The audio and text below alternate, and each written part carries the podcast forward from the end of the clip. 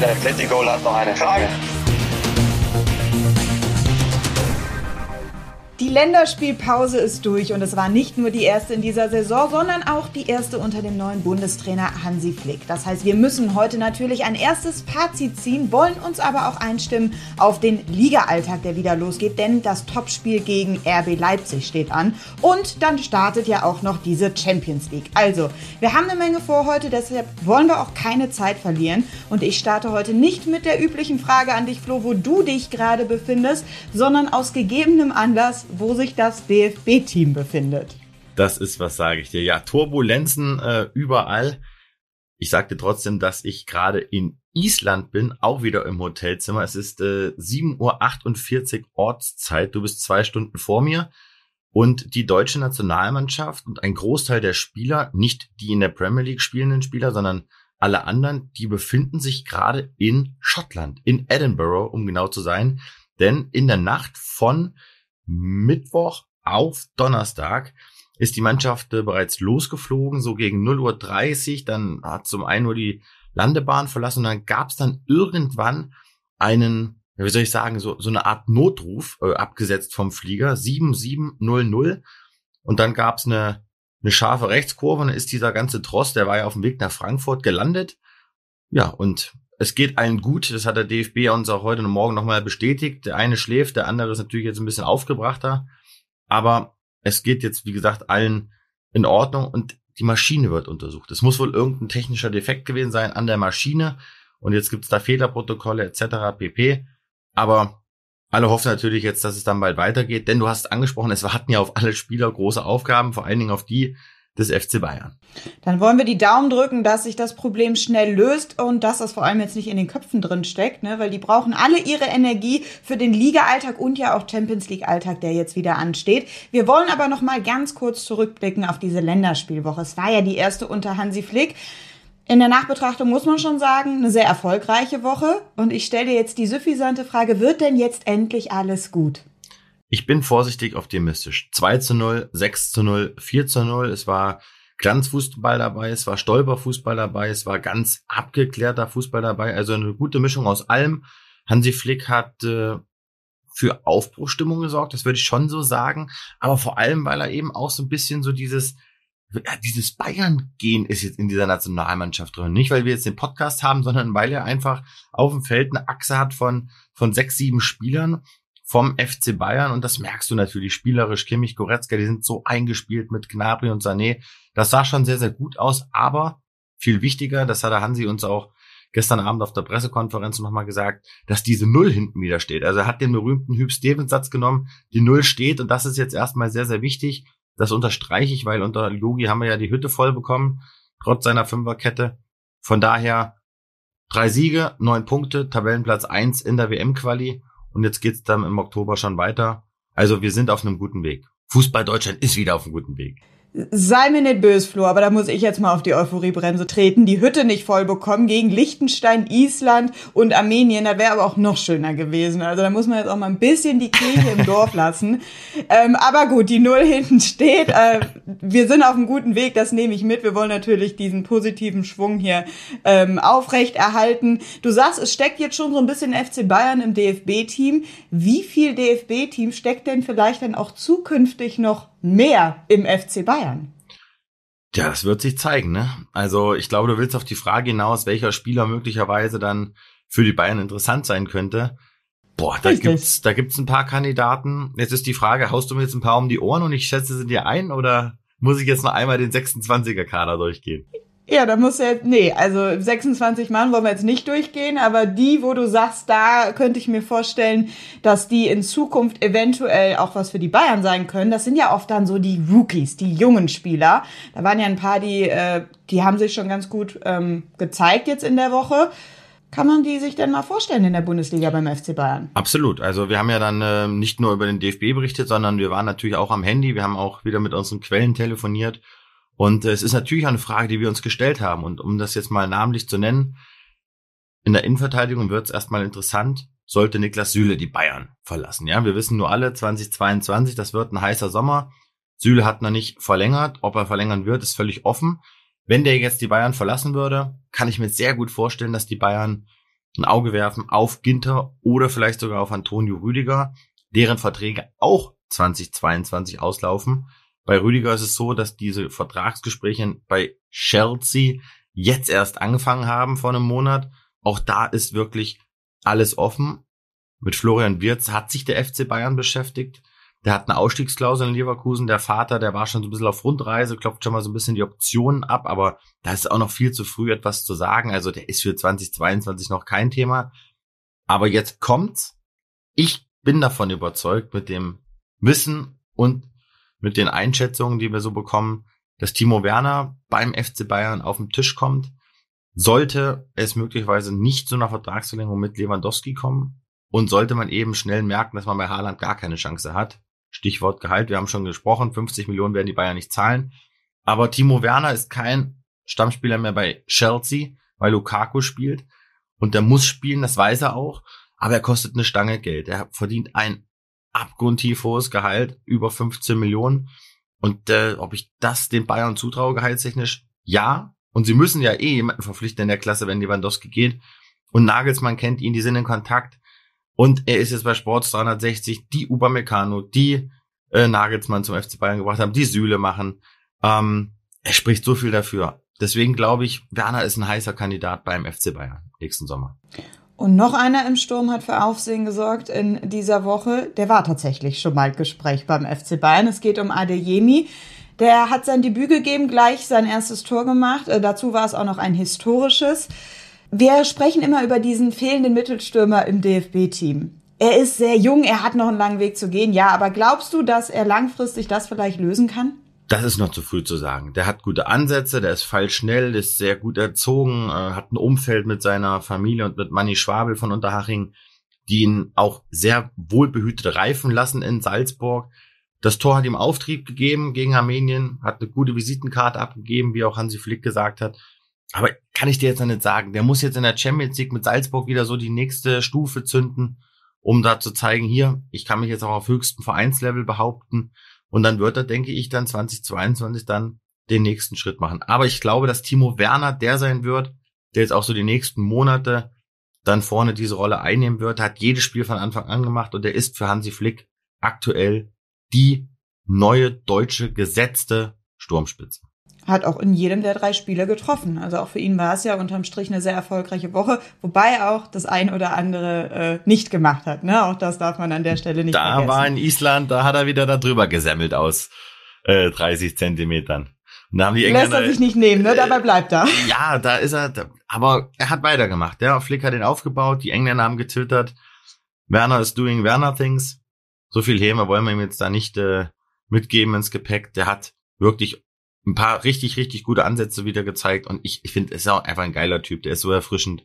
Von daher keine Häme für Timo Werner. Jetzt muss man sagen, dieses Problem eines fehlenden Mittelstürmers im DFB-Team ist ja auch nur die Folge aus Versäumnissen im deutschen Fußball und der Vergangenheit. Auch im Fall von Adiemi kann man sich ehrlicherweise nur wundern, dass der nicht in der Bundesliga spielt, sondern du hast es eben gesagt, bei RB Salzburg. Manni Schwabel gilt als sein Entdecker und deswegen hast du das nochmal genutzt, um bei ihm nachzufragen, wie konnte es denn überhaupt dazu kommen, dass der eben nicht in der Bundesliga gelandet ist?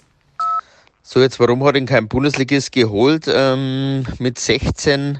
Äh, da gab es ja auch immer wieder Anfragen an uns, ähm, auch von renommierten Bundesligisten. Aber ich muss ganz ehrlich sagen, so die gewisse Wertschätzung, wie er bis Salzburg dann gehabt hat, habe ich von keinem Bundesligisten erfahren. Das ist traurig, ähm, aber das ist so anscheinend, sind die deutschen Nachwuchstalente weniger, wie dass man immer woanders wo was herholt. Ähm, deswegen ist er nach Salzburg dann gegangen. Ähm, ich finde es äh, traurig für den deutschen Fußball, dass so ein Top-Talent nicht im deutschen, in deutschen Top-Vereinen spielt, sondern ins Ausland gehen muss, um seine Sporen zu verdienen und dann vielleicht wieder mit viel, viel Geld zurückkommt. Äh, was da der Sinn dahinter ist, weiß ich bis heute nicht, aber darum glaube ich, äh, stehen wir auch im Weltfußball nicht so richtig gut da, äh, sondern hinken hinterher. Aber ich hoffe, dass mir Hansi Flick jetzt so ist, dass da dran gearbeitet wird und dass wir versuchen, die deutschen Top-Talente wieder im eigenen Stall zu halten. Beim Karim ist uns nicht gelungen, ähm, aber da ist noch nicht aller Tage Abend. Ich sag, ähm, ein deutsches Top-Talent, eine deutsche Nachwuchshoffnung, die den deutschen Fußball weiterbringen würde. Zeit in die ersten zwei Ligen, auch in der dritten Liga relativ wenig, leider aber traurig. aber wahr.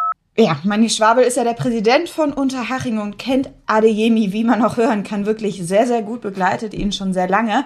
Und er sagt, die Nachwuchsarbeit in Deutschland ist eher so eine 4 minus als eine 2 plus. Ich würde das persönlich absolut so unterschreiben. Und an dich, Flo, die Frage, jetzt kann man hier Vereinen wie dem FC Bayern ja auch so einen kleinen Vorwurf machen oder sie zumindest in die Pflicht nehmen, dass einfach die Durchlässigkeit nach oben zu gering ist?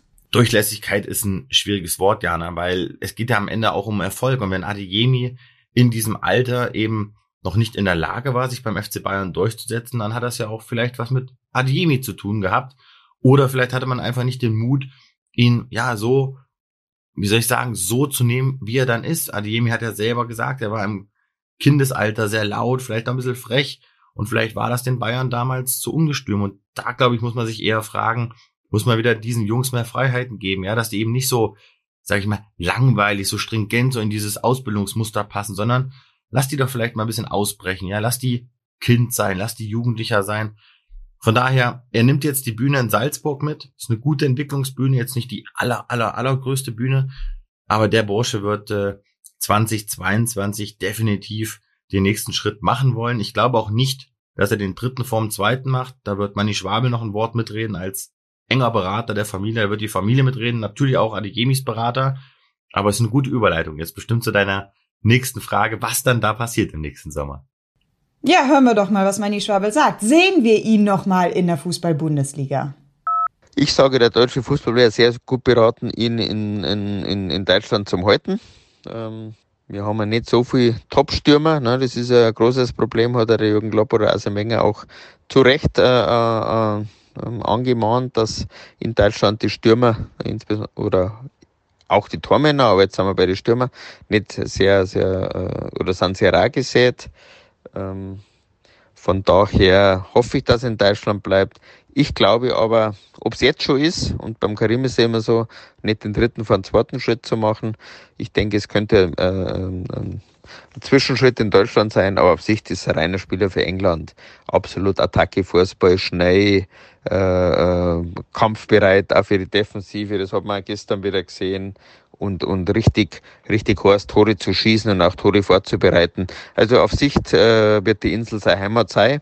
Ich hoffe noch nicht gleich, dass der deutsche Fußball ein bisschen profitiert, aber auf Sicht auf alle Fälle. Gut, der passt gut nach England, sagt Manni Schwabel. Passt er nicht auch gut zum FC Bayern? Ich dachte, die suchen langfristig auch nochmal einen für vorne.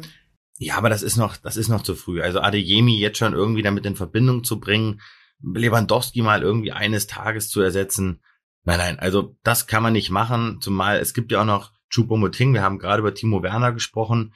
Die Frage wird sein, ist das vielleicht auch mal einer für den Flügel? Und sollte Koman vielleicht die Bayern verlassen, da wird noch eine Stelle frei, ja, vielleicht ist das dann eine interessante Nummer. Der FC Bayern hat Karim Adeyemi auf dem Zettel. Auch das habe ich hier schon vor ein paar Wochen berichtet. Natürlich beschäftigen sie sich mit ihm, haben ihn im Blick. Das muss man auch machen. Er ist deutscher Nationalspieler, hat jetzt sein Debüt und sein Tordebüt gefeiert. Aber die Engländer, die sind dran. Manni Schwabel hat es gesagt. Und man kann ihm das auch glauben, denn der weiß, wie der Kopf tickt von Adeyemi und seinem Umfeld.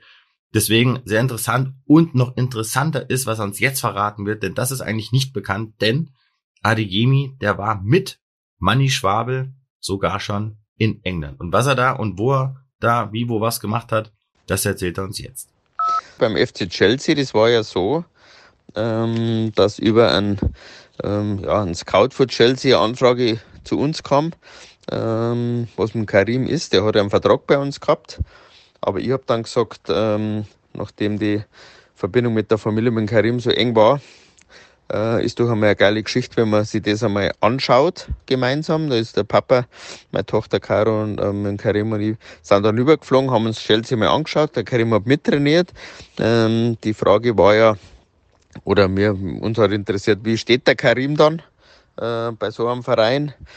Und es war eine richtig interessante äh, äh, Erfahrung, weil auch für den Verein, wir, wir machen das mit dem Jugendbereich, äh, was machen die alles. Und mir steht der Karim, hat richtig gut abgeschnitten, aber für uns oder die Eltern war immer klar, mit 16 Jahren ist der, der Schritt über den Teich auf die Insel noch zu groß. Aber es war eine richtig interessante Erfahrung. Die hätten den auch mitgenommen äh, dann in, dort in die Akademie.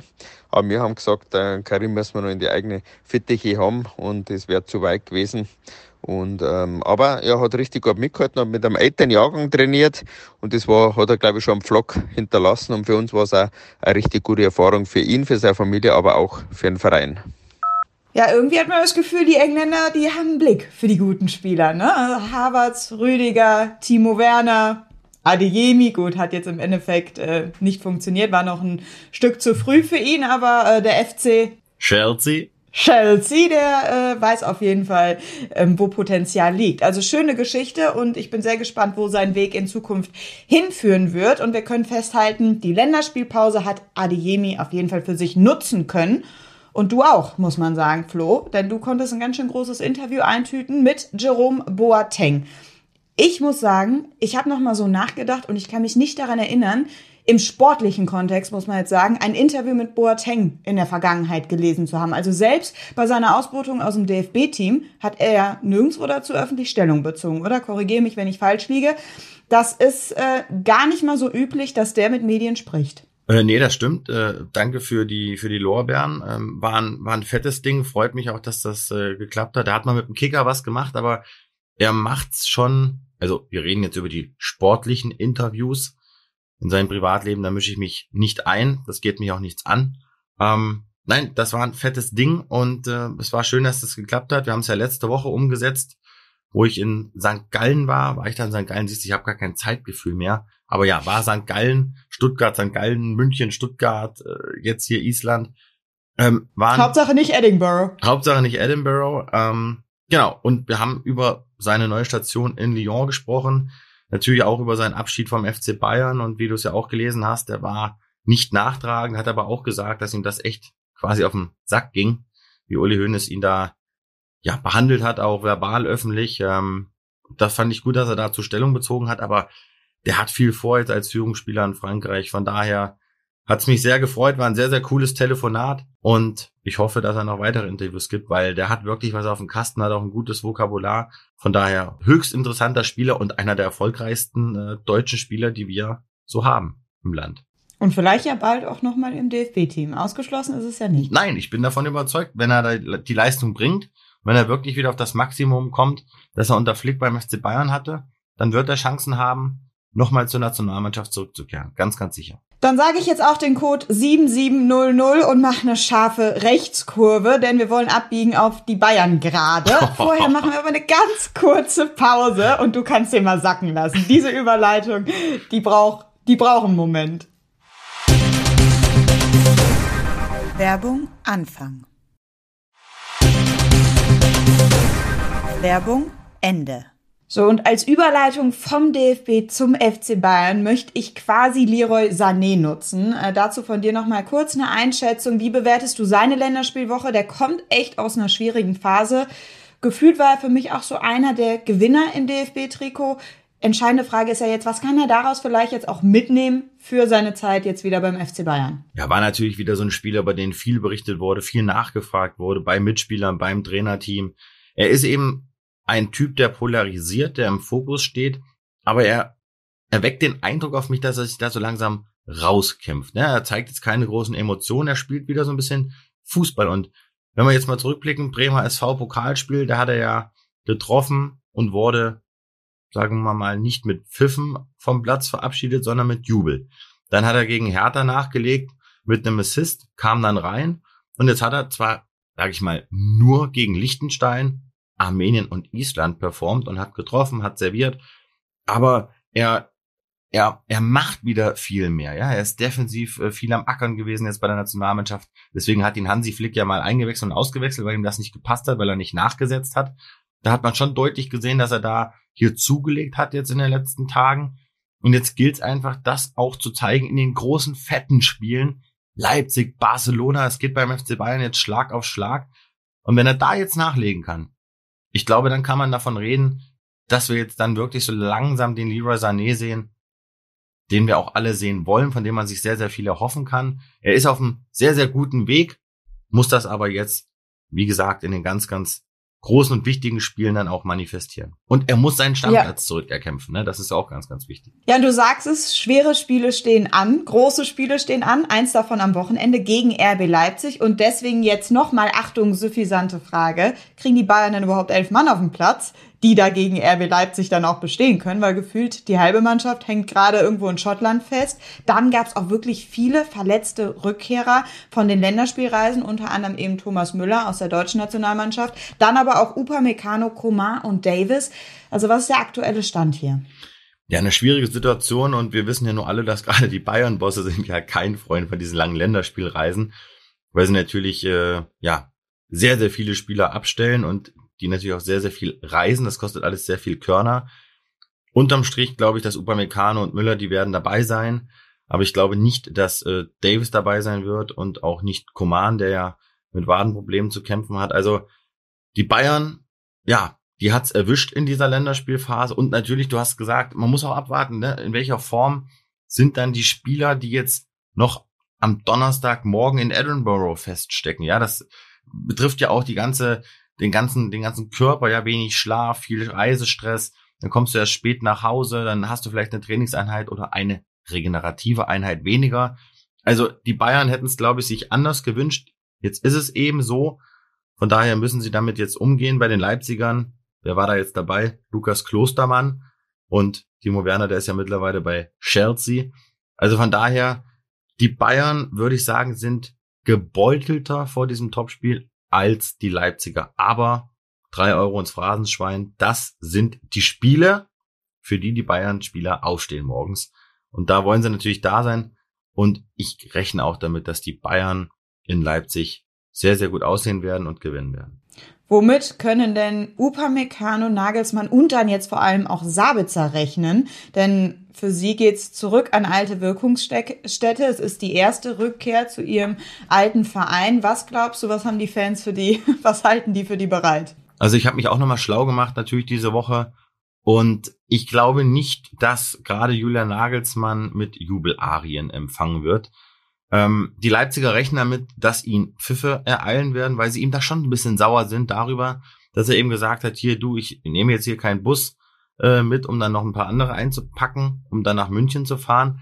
Denn unterm Strich hat er das getan, ja. Upamecano, der war schon da.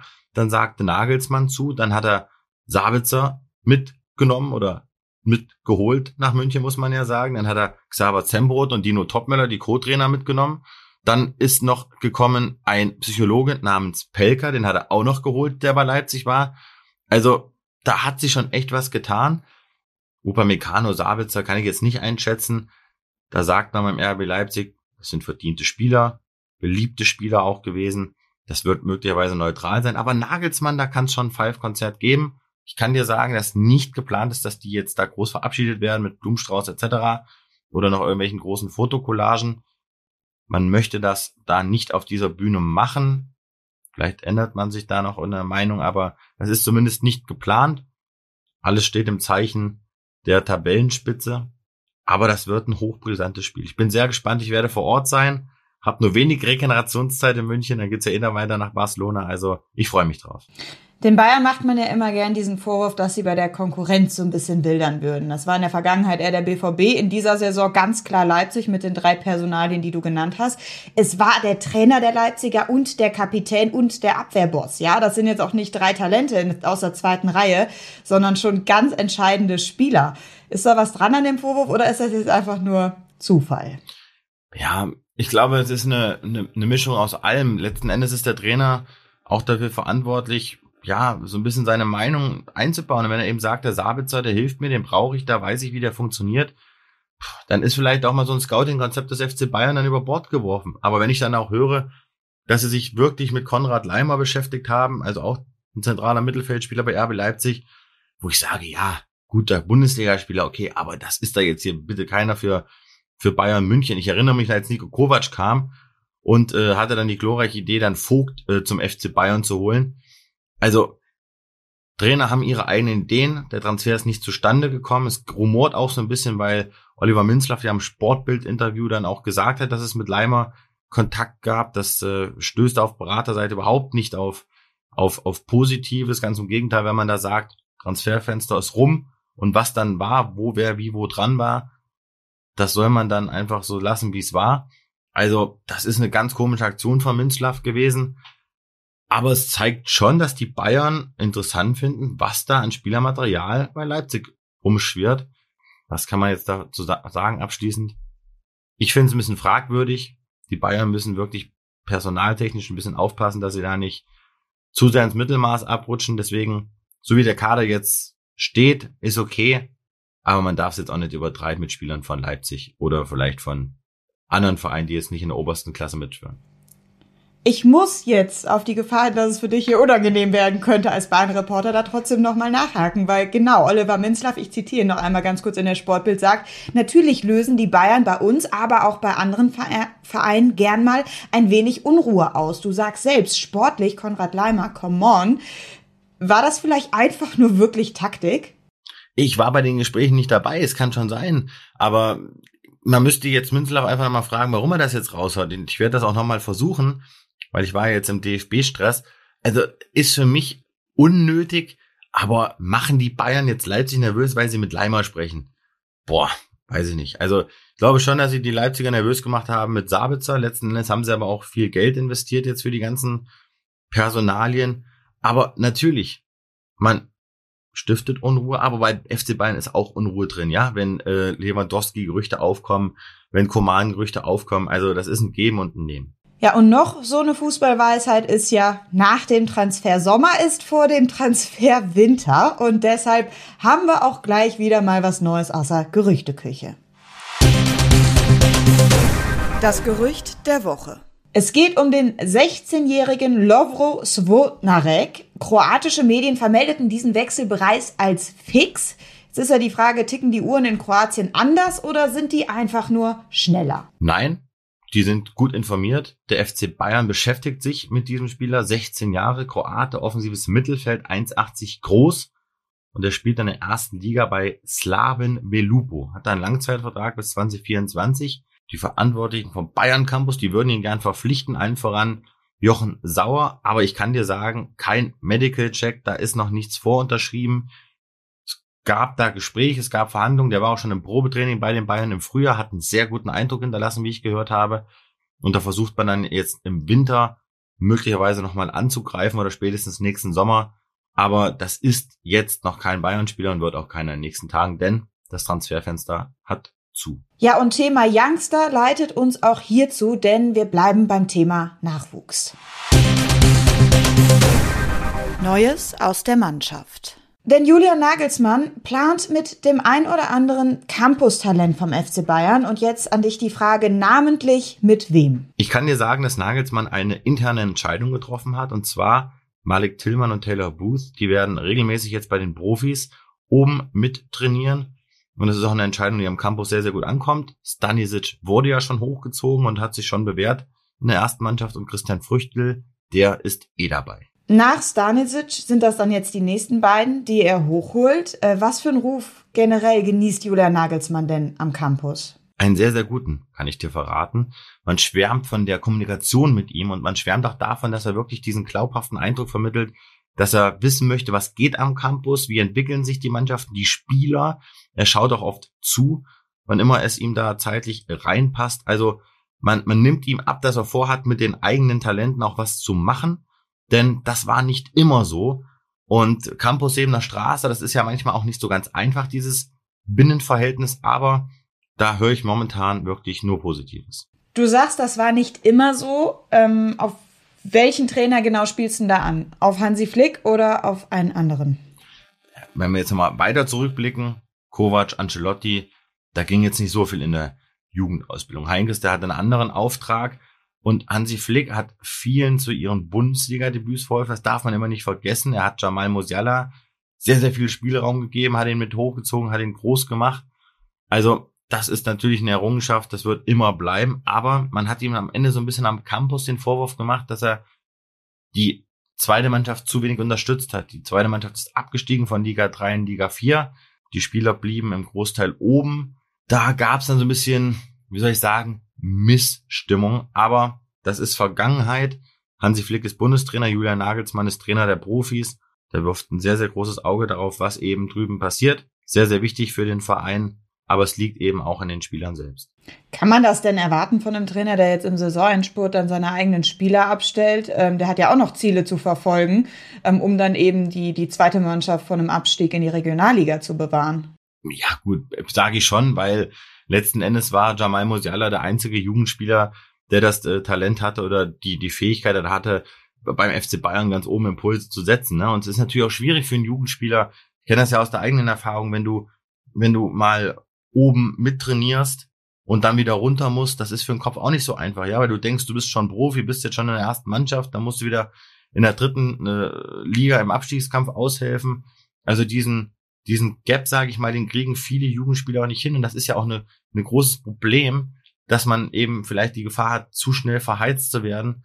Also es kommt da wirklich auch auf Bodenhaftung an. Von daher, das ist jetzt Vergangenheit. Nagelsmann macht da wirklich gerade sehr, sehr gute Arbeit. Und ich bin davon überzeugt, dass er noch den einen oder anderen Jugendspieler auch nach oben bringen wird. Der dann vielleicht auch bei Hansi Flick landet in der Nationalmannschaft irgendwann. Ja, ne, wir sind jetzt quasi wieder am Anf Anfang unserer Podcast-Folge beim Thema Nachwuchsarbeit. Dann lass uns jetzt noch mal zum Bundesliga-Topspiel gegen RB Leipzig gehen, denn ich möchte natürlich von dir wissen, was du denn jetzt tippst. Boah, auf ein geiles Spiel tippe ich auf jeden Fall und einen 3 zu 1 Auswärtssieg. Das sind so Spiele, das lässt sich der FC Bayern nicht nehmen.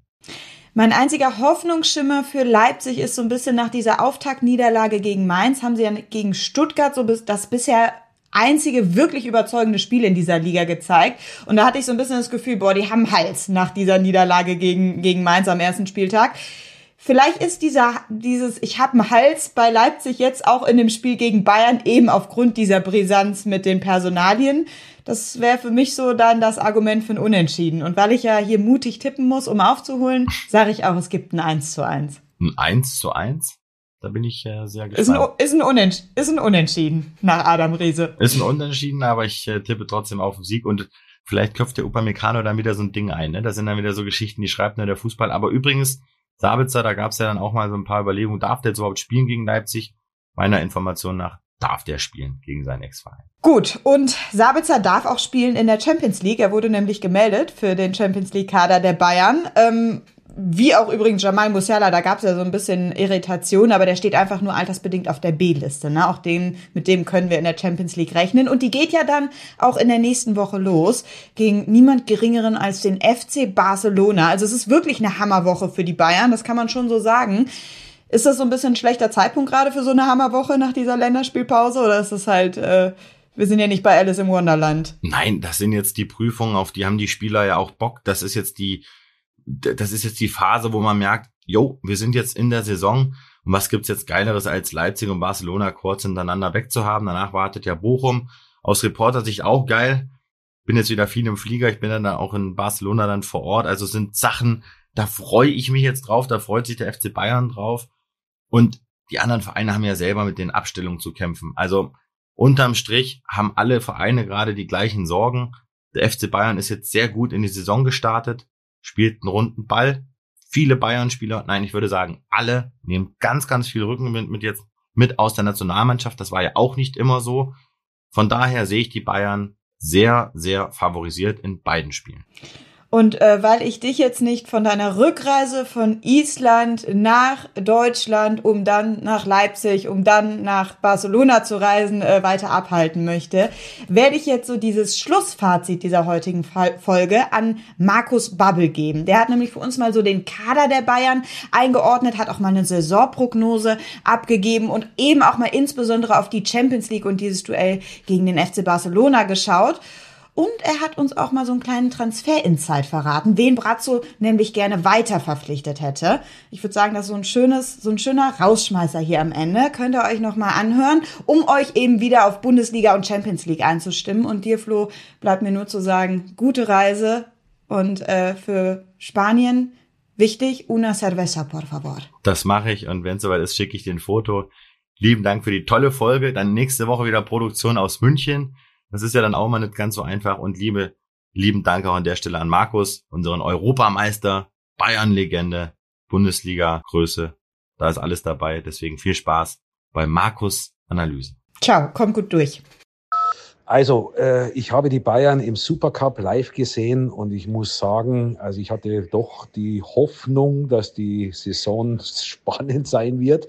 Aber der Zahn ist mir gleich mal wieder gezogen worden, weil Bayern doch äh, sehr dominant war. Ähm, ich war von Dortmund echt ein bisschen äh, enttäuscht, ähm, weil die Bayern ja erst äh, knappe zehn Tage im Training waren und oder der Großteil eben und äh, bis auf Upamecano und Stanisic die zwei, die die das volle Programm mitgemacht haben, aber der Rest war ja doch noch nicht bei 100 Prozent und trotzdem haben sie verdient diesen Supercup gewonnen und deswegen glaube ich, äh, dass ja, dass die Saison wieder äh, an die Bayern gehen wird, wenn alle am Start bleiben. Ja, das ist äh, der Kader ist jetzt nicht wahnsinnig groß.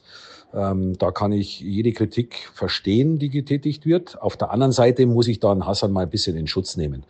Ähm, der natürlich äh, diese Transfers ja nicht alleine macht. Da, da ist ja ein Gremium dahinter, die mit Oliver Kahn, mit, mit Heiner, mit, mit, ähm, ja, mit dem Trainer, mit Julian Nagelsmann.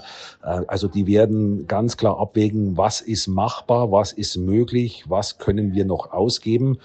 Und ich bin ehrlich gesagt auch ein bisschen stolz auf den FC Bayern, weil sie eben nicht diesen Wahnsinn mitmachen, was da gerade im Moment bei den Scheichclubs oder speziell in der Premier League, was da abläuft. Ähm, das ist ja Wahnsinn. Oder wie Sascha Mölders so schön gesagt hat, Real Madrid geht's nicht gut, deswegen brauchen sie die Super League und sind bereit, 200 Millionen Ablöse bezahlen für einen Spieler, der dann noch ein Jahr unter Vertrag ist. Und wenn ich 200 Millionen ablöse, da wird er nicht fünf Euro bei denen verdienen, sondern wird mit Sicherheit auch nochmal ein Mördergehalt plus ähm, was die Berater dann noch bekommen. Also das ganze Paket wäre wahrscheinlich bei, bei 500, 600 Millionen gewesen. Und da frage ich mich dann schon, äh, äh was ist dann erst, wenn es denen mal gut geht. Ja? Also Sascha Mölders hat das äh, hervorragend äh, äh, rübergebracht. Ähm, da musste ich eben auch sehr herzhaft lachen, weil das ist ja mittlerweile Wahnsinn, was da abläuft. Äh, du hast die schlimmste Krise aller Zeiten äh, im Fußball und die, die geben Ge äh, Ablösesummen aus, Gehälter aus, als, als gäbe es keinen Morgen mehr. Also das ist schon Wahnsinn. Und da muss ich sagen, da bin ich sehr, sehr stolz auf den FC Bayern, dass sie, ja, dass sie versucht, einen anderen Weg da zu gehen, eben mit diesen Leistungsträgern neuer Kimmich, Goretzka, äh, Lewandowski, Müller, ähm, da eben diese Achse äh, fest erstmal zu binden und drumherum, ja, eben mit, mit Spielern. Äh, Serge Gnabry macht wieder einen ganz anderen Eindruck wie noch in der letzten Saison, wo er doch, ja, sehr, sehr vom Kopf her müde gewirkt hat. Auch das verständlich nach dem, nach dem, nach dem Wahnsinnserfolg mit den sechs Titeln, wo sie erreicht haben.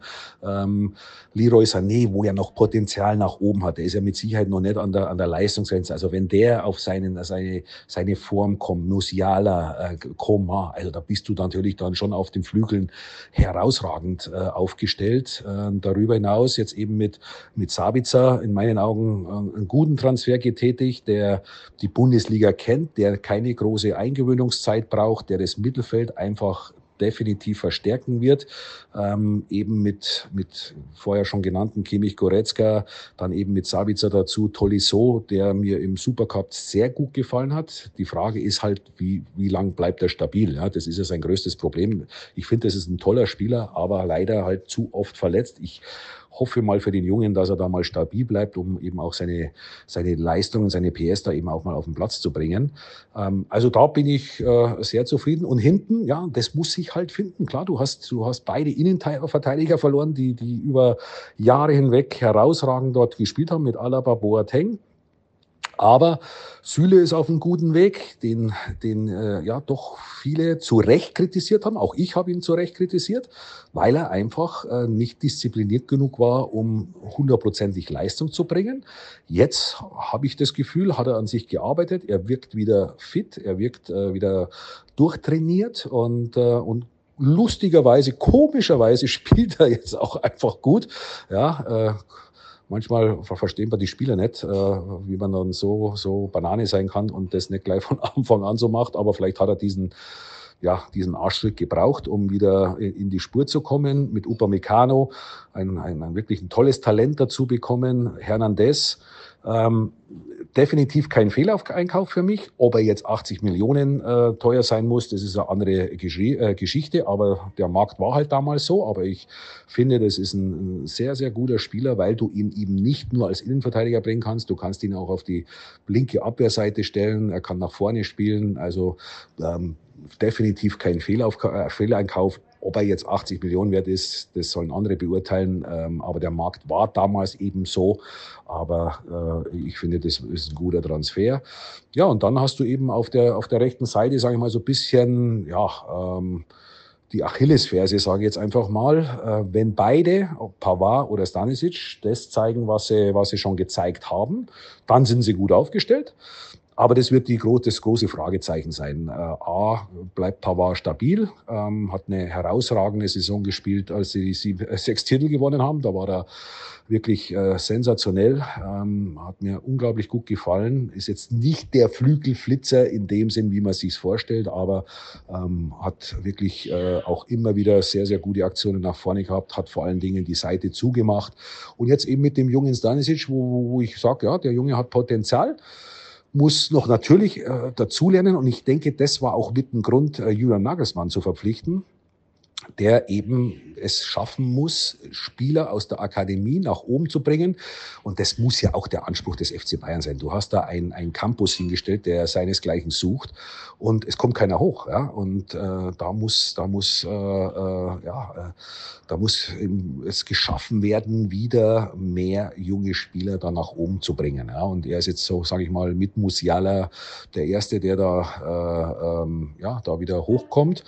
Und jetzt liegt's an ihm. Es ist eine großartige Chance. Er hat jetzt keinen übermächtigen Spieler vor sich. Also er kann sich, ähm, er kann, er kann sich da festbeißen, wenn, wenn, wenn er die Leistung, die Performance auf dem Platz bekommt. Er muss schauen, dass er, dass er konstanter wird. In Gladbach hat er mir sehr gut gefallen. In, im, Im Supercup hat man gemerkt, da war er sehr nervös. Da hat er nicht so äh, spielen können, wie man, wie, wie, wie sich wahrscheinlich auch die, die Bayern sich haben, äh, vorstellen. Und ja, und, und, und nichtsdestotrotz äh, kannst du dann eben auch, wenn man alle Strecke reisen, Niklas Süle da, da hinstellen, dass zumindest die Seite zu ist. Ähm, auf der anderen Seite mit Alfonso Davis, der ja ein, ein Wahnsinns erstes Jahr hatte, dass dann so ein bisschen ein, ein Down kommt, äh, auch geschuldet natürlich äh, mit immer wieder mit kleineren Verletzungen, wo du nicht so in den Rhythmus dann reinkommst. Aber da sind sie in meinen Augen gut aufgestellt. Aber klar ist, wenn dir natürlich paar Leistungsträger wegbrechen, ja, dann, dann äh, hast du natürlich das Problem. Auf der anderen Seite, man muss ja immer, die Medaille hat ja immer zwei Seiten. Auf der anderen Seite hast du natürlich jetzt nicht äh, 20, 25 Topstars, ja, wo dann auch mal schnell eine Unzufriedenheit äh, kommen kann. Ähm, das hast du nicht. Also das wird jetzt nicht, glaube ich, das allergrößte Problem für Julian Nagelsmann werden, alle bei, bei Laune zu halten. Ähm, ich glaube, das, ähm, das ist jetzt, das, das bekommt er definitiv hin, weil eben der Kader mit den Hochkarätigen äh, nicht so groß ist. Du hast klar, du hast 16, 17 Top-Spieler ähm, und dadurch und da muss sich jetzt eben auch noch vielleicht einer, den man noch überhaupt nicht auf dem Zettel hat, muss sich jetzt einfach da versuchen äh, in den Vordergrund äh, zu spielen, wenn er die Einsatzzeit bekommt, äh, wo man gesagt hat, ah, den hat man ja gar nicht auf dem Zettel und der spielt ja wirklich sensationell. Also da liegt es jetzt an jedem einzelnen Spieler. Sie sind beim FC Bayern, das ist der größte Club in, in Deutschland, einer der größten Clubs in Europa. Und das muss denen ihr Anspruch sein, sich dann eben auch durchzusetzen. Ja. So, was hast du noch für, für Fragen? Nachholbedarf, ja, wie gesagt, ähm, ich nehme dann Hassan echt in Schutz, weil ähm, der FC Bayern macht diesen Wahnsinn nicht mit. Dementsprechend haben sie für sich entschieden, ähm, mit, mit Sabitzer einen, einen gestandenen, richtig guten Mittelfeldspieler zu holen. Und scheinbar war nichts mehr auf dem Markt, wo sie das Gefühl hatten, der bringt uns jetzt weiter. Ich glaube, oder das, was ich eben auch gehört habe, ist so, dass sie eben diese, diese SARS, diese, ja, die, die, diese Spieler, die, ja, die dich schlussendlich nicht weiterbringen, ja, die wollen sie eben versuchen auszumerzen. Und eins ist auch klar, äh, zeig mir den Sportdirektor, der nicht einmal einen Fehlgriff dabei hat, ja, äh, wo du vielleicht ja, Sachen siehst, wo er dann eben nicht in diesem Verein auf den Platz bringen kann. Das ist völlig normal und alles dieses Geschrei, das geht mir ein bisschen auf den Zeiger, weil klar, die sind alle nicht in der Verantwortung, die können leicht reden, aber wenn du eben in dieser Verantwortung bist, wirst du immer mal einen dabei haben, der nicht funktioniert hat. Ähm, ich denke, der Gros, was, was Hassan gemacht hat, ist bis jetzt äh, hervorragend. Aber klar, da sind auch ein, zwei dabei, wo du gesagt hättest, ja, das, das hätte man jetzt nicht gebraucht. Ähm, warum hat man das getätigt? Und, und diese Kritik muss er sich auch stellen und die stellt er sich auch. Ja. Aber, aber nichtsdestotrotz ist, sind ihm natürlich jetzt da auch die, die Hände etwas gebunden. Er würde natürlich wahnsinnig gern, hätte, ich habe mit ihm ja gesprochen, wahnsinnig gerne Coutinho, Perisic äh, äh weiter äh, verpflichtet. Nur, es war einfach nicht möglich. Ja? Es war einfach finanziell nicht möglich und ähm, das muss man dann eben auch mal akzeptieren. Und nichtsdestotrotz ist es eine Mannschaft, die, wenn alles gut läuft, definitiv äh, drei, drei Titel gewinnen kann. Ähm, aber da muss, da muss eben genau zum richtigen Zeitpunkt müssen die Jungs dann in Topform sein, weil ich sage immer, in zwei Spielen ist alles möglich, gerade wenn man sich die Champions League anschaut äh, Paris und wie sie alle heißen, äh, die müssen auch erstmal ihre, ihre, ihre Qualität auf den Platz bringen.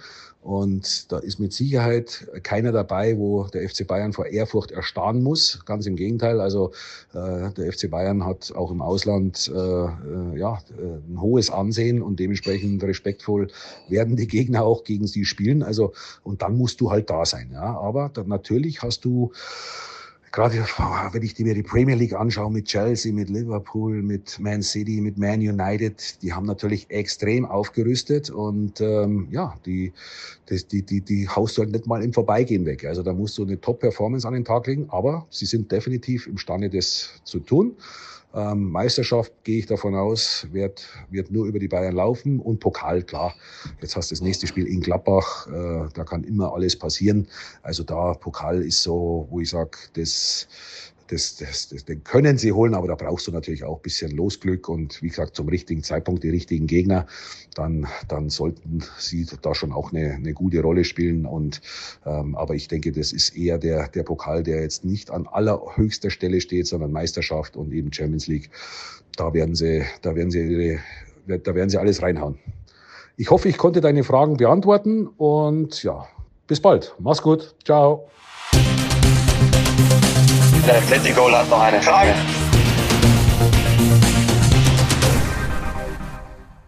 Schatz, ich bin neu verliebt. Was?